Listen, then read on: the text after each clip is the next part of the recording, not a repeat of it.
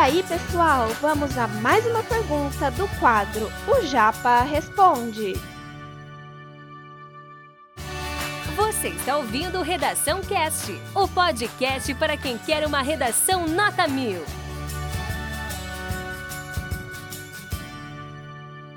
E aí eu trouxe para vocês nesse primeiro bloco a introdução. Como que eu faço uma introdução estratégica de acordo com esse modelo? Eu trouxe para vocês uma introdução que não é só uma introdução estratégica, galera. Além de ser uma introdução estratégica, eu estou dando de presente para vocês uma sugestão de repertório coringa que pode ser utilizado já na introdução para você matar essa necessidade de um repertório durante o decorrer do seu desenvolvimento textual, como a gente abordou é, no dia de ontem ao falar da competência número 2, que existe sempre uma, um repertório sociocultural produtivo. Então veja que estou dando de presente já isso para vocês e é uma formulação, formulação que vocês podem adotar também na construção da sua redação. Então vamos lá. Na introdução, o que, que eu tenho que fazer para ter uma introdução muito bem feita, que garanta uma boa impressão e seja estratégica? Primeiro, pensa muito bem como você vai, vai fazer a divisão dessa introdução.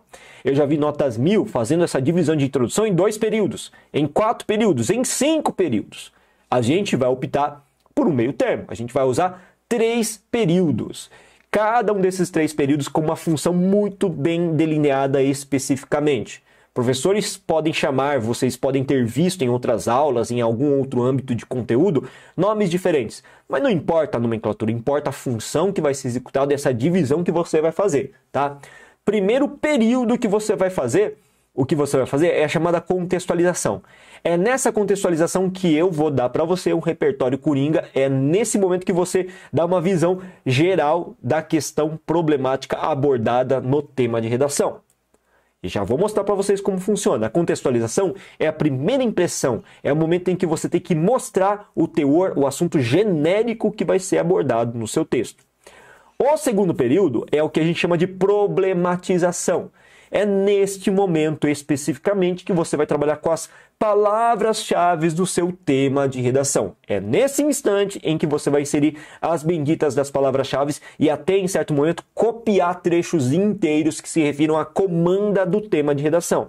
Professor, eu não posso utilizar de repente sinônimos ao lugar de, no lugar das palavras que estão lá, é, que são as palavras do tema de redação, para não soar tanto quanto cópia? Você pode, gente.